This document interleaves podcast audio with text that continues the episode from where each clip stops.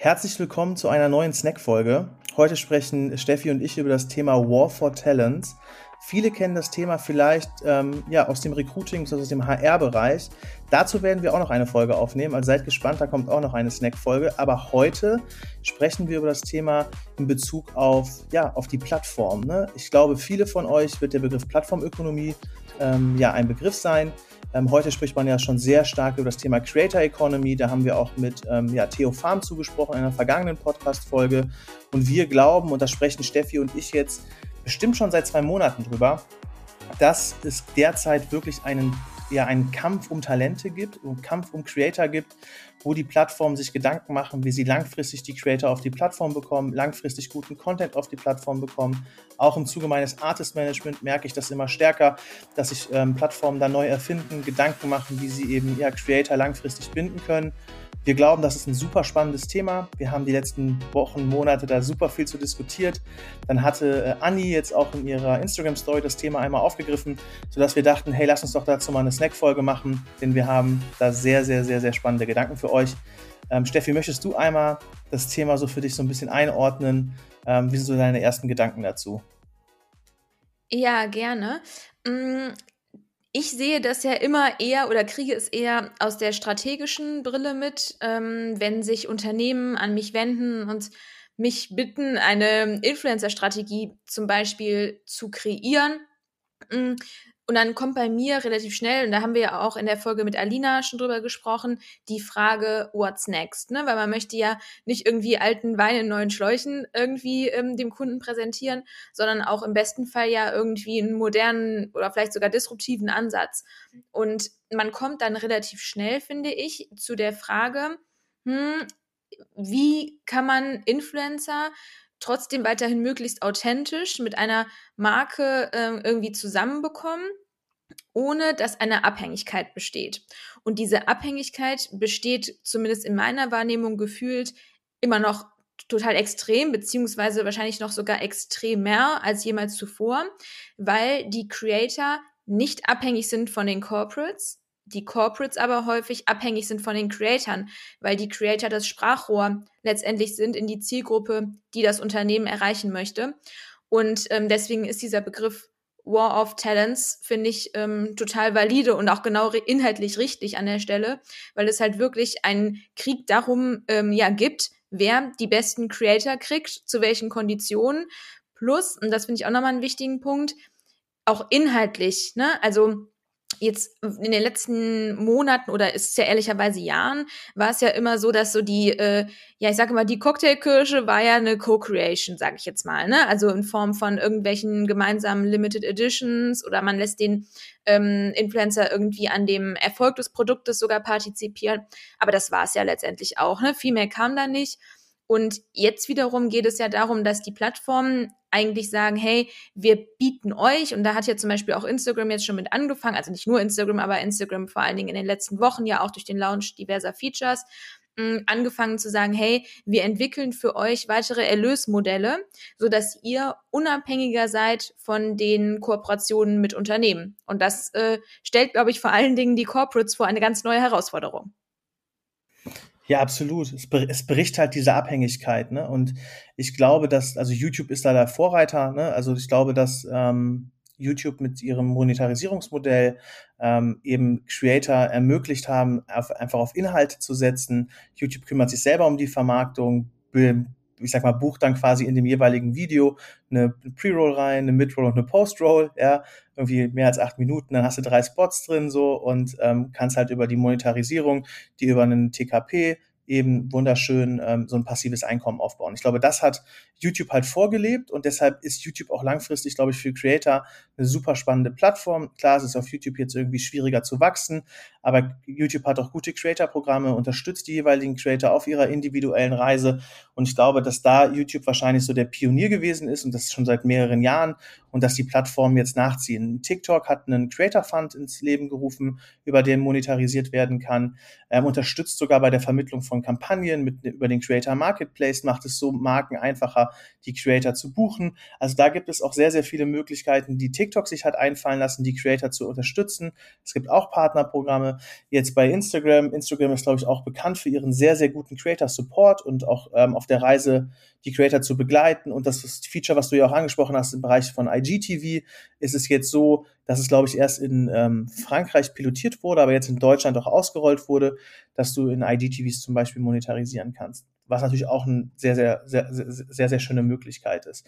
Und so zieht, glaube ich, Plattform für Plattform, zieht das nach und bekennt und erkennt halt die Bedeutung, dass du die Creator langfristig ähm, ja, binden musst. Und das ist echt super, super spannend und glaube ich, bleibt auch so ähm, ja, wie soll man sagen, spannend, es ist spannend zu beobachten, was sich die Plattformen ähm, da, noch, da noch einfallen lassen. So. Und theoretisch kannst du das Thema ja auch auf Podcast oder so erweitern. Total. Ich finde, eine Plattform, die das auch relativ nativ irgendwie direkt von Anfang an gemacht hat, ist Twitch, ehrlicherweise, ne? Ähm, mit den Donations, Absolut. die man kriegt, das ist ja das Haupterlösmodell an der Stelle. Und ich sag jetzt mal, Twitch war gar nicht erst so versaut, wenn man es so nennen mag, ähm, wie jetzt ein Instagram, sodass die Creator, die oder die Streamer, die bei Twitch sind, ähm, einfach es kennen, dass man über den Support der ähm, Fans einfach ja sein Business finanziert. Und das finde ich an der Stelle auch echt mal äh, ja ist wert, dass man das erwähnt.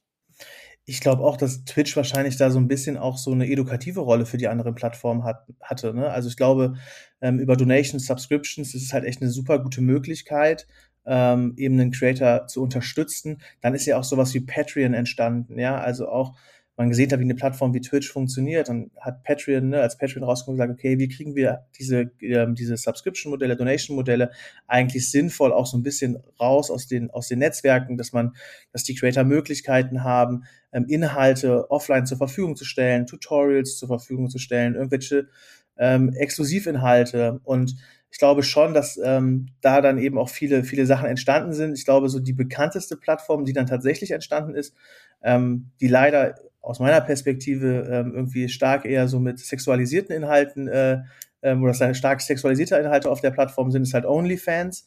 Und ich glaube, dass OnlyFans einfach so total den Nerv der, der Zeit getroffen hat, zu sagen, ähm, lass uns doch eine Plattform schaffen, wo man bezahlt Inhalte bekommen kann. Ne? Und ja, sie wird jetzt primär, ich sage es mal irgendwie, ich nenne es jetzt mal Erotikbranche oder missbraucht. Ja, so kann man es halt nennen, ja. Ähm, ja. Aber theoretisch den Gedanken zu haben, dass jetzt auch, ich mache ein anderes Beispiel, ein Koch oder ein Fitnesstrainer oder ein Fitnessinfluencer, der könnte ja auf OnlyFans genauso seine Workouts zur Verfügung stellen, seine Routinen zur Verfügung stellen. Der Koch könnte Tutorials machen, Kochtutorials, Kochkurse, Rezepte. Das ist ja, ähm, ich sag mal, ins Unermessliche äh, zu denken und da eben eine, ähm, ja, eine, wie soll ich sagen, eine Unabhängigkeit zu schaffen und über seine wertvollen Inhalte zu monetarisieren, ist halt total zeitgemäß. Ich finde, bei OnlyFans ist mir letztens nochmal so aufgefallen, der Name sagt es ja auch eigentlich schon. Ne? Also wie gesagt, jetzt auch mal abseits von allen Pornoinhalten, die da irgendwie offensichtlich stattfinden. Der Name sagt ja schon, alles klar, es dreht sich um die Fans, ja, und nicht um äh, Only Corporates. So. Und ähm, ich finde das auch in der Tat super schade. Ich würde mich jetzt nicht als Only-Fan-Experte bezeichnen. Nichtsdestotrotz geht es ja auch einfach um den Ansatz dahinter, ne? so wie von dir eben beschrieben, dass einfach Creator nicht mehr mit Marken zusammenarbeiten müssen, um ihren Lebensunterhalt ähm, zu finanzieren. Und ich glaube, das alleine ist schon ein ziemlich disruptiver ähm, Ansatz, sodass dann das ähm, Zusammenarbeiten mit Marken vielleicht einfach noch eine zusätzliche Erlösquelle ist. Aber ich glaube, das käme auch sehr der Qualität des Contents ähm, zugute, ne? Weil wie häufig haben wir schon drüber gesprochen, dass super viele Creator gefühlt in 90 Prozent der Assets irgendwie Werbung schalten, dass die Werbung schlecht ist, beziehungsweise nicht, ja doch, die Werbung irgendwie ein Stück weit schon benannt. Aber da, ja, dass es einfach in der Qualität nicht stimmt. Und da könnte ich mir vorstellen, dass wenn man diesen neuen Ansatz wirklich mal durchzieht, dass das wirklich einen sehr positiven Einfluss auf die Qualität des Contents hat. Auf jeden Fall.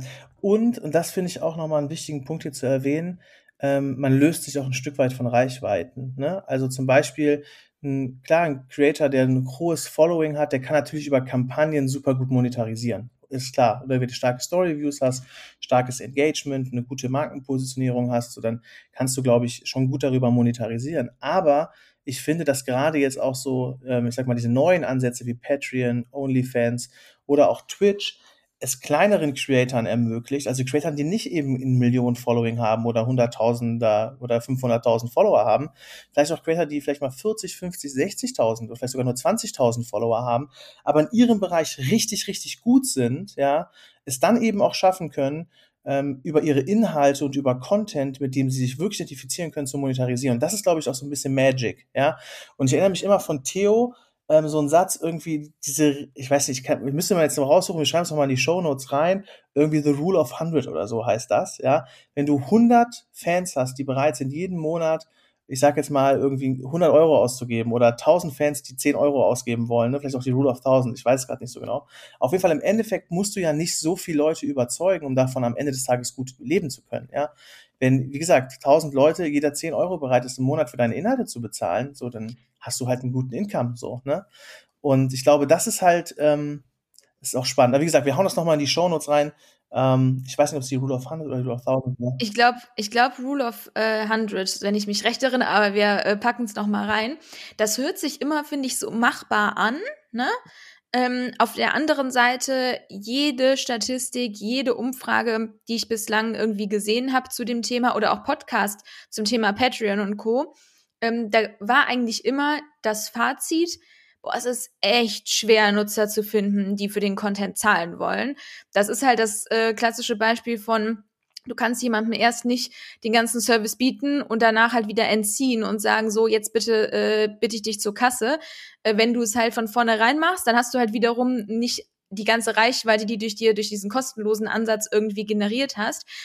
Ich bin echt mal gespannt, wie viele Leute dann im Endeffekt zahlen würden weil das sind ja auch teilweise sehr junge Zuhörer oder Fans, die jetzt nicht im Monat, ähm, jetzt mal These, zumindest war es so früher so bei mir, ich hätte jetzt nicht 100 Euro einfach für irgendwelche, ähm, keine Ahnung, Instagram Stories und Co. ausgeben können, ähm, als ich noch studiert habe.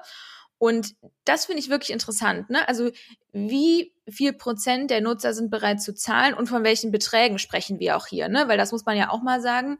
Eine große, wenn man ein reichweitenstarker Creator ist, dann kann man ja durch eine Koop schon einen ganz netten Deal machen, sage ich jetzt mal.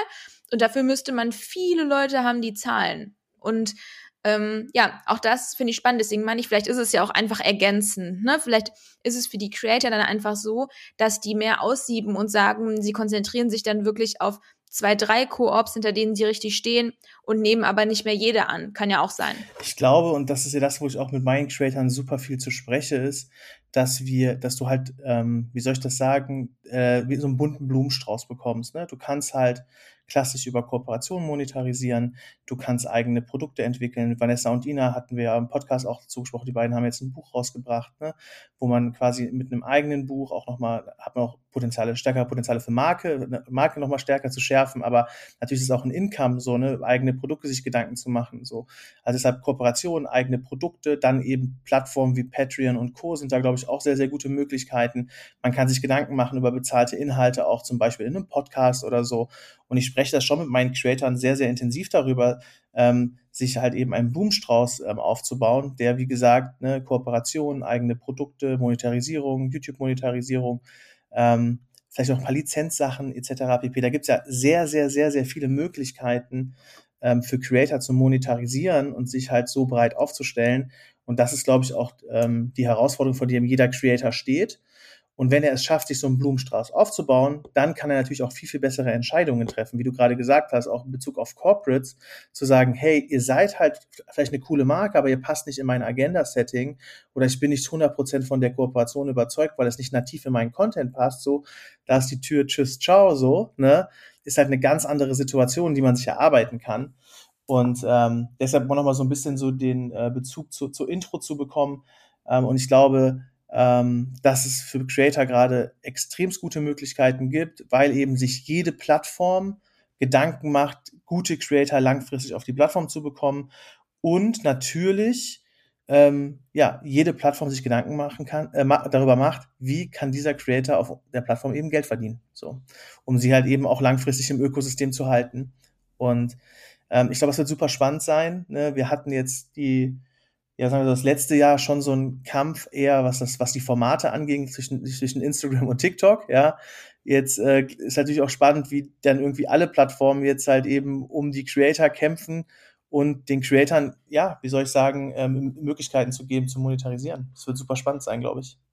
Ja, das denke ich auch. Mir ist gerade noch mal eingefallen, es muss ja auch nicht zwangsläufig immer ein Entweder-Oder sein, ne? Also entweder Koop oder irgendwie Erlöse durch Fans, sondern es kann ja auch einfach sein, dass ein Switch stattfindet, dass halt ein Großteil äh, vielleicht mal zukünftig so als Zukunftsmusik mh, hm, über Creator, beziehungsweise über Fans irgendwie generiert wird. Aber es wird ja teilweise, du hast eben das Beispiel Kochsendung, da kann es ja trotzdem nur Kochsendungen powered by Rewe geben. Ne? Also das, glaube ich, ja. ist ja auch nicht unbedingt ein, ähm, ein Entweder-Oder. Genau, deshalb ist es ein bunter Blumenstrauß und jeder Creator dort draußen sollte sich halt darüber Gedanken machen, äh, wie sein Blumenstrauß aussieht oder wie sein Blumenstrauß aussehen könnte, ja. Und da wird es bestimmt auch, wie soll ich sagen, schönere Blumen geben, die dann vielleicht, äh, ähm, ja, wie soll ich sagen, den einen oder anderen Euro mehr rauswerfen und vielleicht ist noch ein bisschen Grünzeug dazwischen, was aber irgendwie auch die Basis und die Fülle des Blumenstraußs dann auch ganz gut untermauert. Also ich glaube, dass äh, diese Blumenstrauß-Analogie das, glaube ich, ganz gut beschreibt. Eine Blume kann auch mal verwelken, bedeutet, dass man dann irgendwie vielleicht nicht langfristig auf dem Thema sitzen bleibt oder die Blume dann irgendwie raus, raus wieder rausnimmt. Also ich glaube, dass äh, da Creatoren ähm, ja super viele Möglichkeiten, also es schon super viele Möglichkeiten gibt heute, aber auch zukünftig noch sehr, sehr viele Möglichkeiten geben wird. Und das wird halt spannend zu sein, was die Plattformen sich ausdenken. So, und jetzt vielleicht nochmal ein kleiner Teaser dann auf die nächste Folge. Niklas hat es eben schon angesprochen äh, mit dem Thema War of Talents. Das gilt zum einen für die Creator, zum anderen aber eben auch für Arbeitnehmer, ja, wenn man das so nennen mag. Auch äh, da haben die Corporates, man muss echt sagen, heutzutage ein Unternehmen zu sein, ist nicht ganz so einfach. Ähm, die suchen immer weiter nach guten Talenten und die sind auch immer schwerer zu finden, weil auch die haben äh, nicht gerade geringe Anforderungen an der einen oder anderen Stelle und das völlig wertfrei. Ähm, und deswegen freuen wir uns sehr, in der nächsten Snack-Folge das Thema War of Talents einmal im Bereich HR und Recruitment anzugehen und hoffen, ihr hört wieder rein. Bis dahin, danke euch fürs Zuhören. Tschüss. Ciao, ciao.